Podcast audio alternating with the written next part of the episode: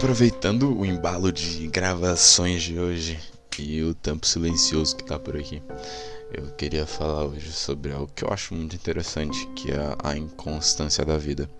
Eu acredito que a vida ela seja feita de, de ciclos, né?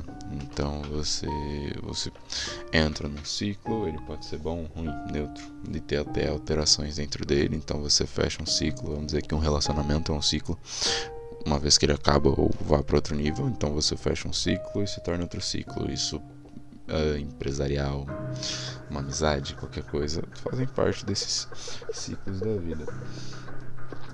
E nem todo ciclo vai ser positivo, nem todo ciclo vai ser negativo. E a vida, ela não é uma linha reta em que você é neutro, ou uma linha só crescente em que você vai ficando cada vez mais feliz, ou uma linha decrescente vai ficando cada vez mais triste. A vida tem um fator muito interessante que é a inconstância dela.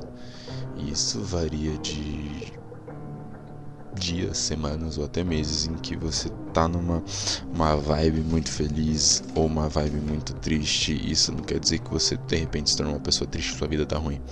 Mas essa inconstância da vida faz parte porque é impossível você ser feliz, estar bem o tempo todo ou estar tá triste o tempo todo, teoricamente, né? Porque eu acredito que é mais uma questão de percepção, modo de ver o mundo, que uh, existem os momentos tristes, não que eles existam para isso, mas é um jeito de ver. Uh, eles existem para você perceber o que é a felicidade, vamos dizer assim. Porque se não existe um contraponto entre, entre felicidade e tristeza, você não vai saber diferenciar o que é um momento bom o que é um momento ruim. Entendeu? Essa inconstância da vida, ela existe por uma questão natural mesmo, porque vão acontecer coisas boas e coisas ruins, e que vão gerar uma inconstância da vida. Vai existir uma época que você está se sentindo muito completo, muito realizado, e vai existir outra que você está se sentindo horrível e não quer mais existir. Mas tudo isso faz parte da vida e essa inconstância, vamos dizer, maravilhosa e extraordinária que ela existe, entendeu? Então, eu não acho que faça sentido você, você qualquer pessoa, né, buscar uma vida em que você seja plenamente feliz, plenamente em paz, plenamente pleno, é ao mesmo tempo em que não existe uma vida em que a pessoa é totalmente triste porque não existe essa constante, né? A vida é uma inconstância de sentimentos, de momentos, de emoções, sabe?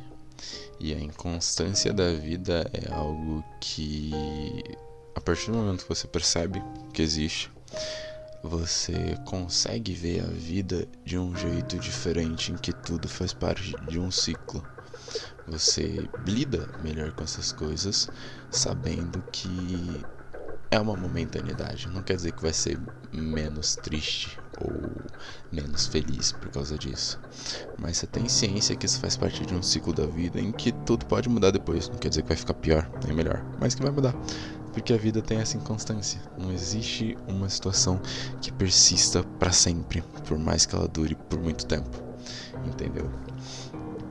E o fato de, de, de existir, né, uma constância na vida meio que.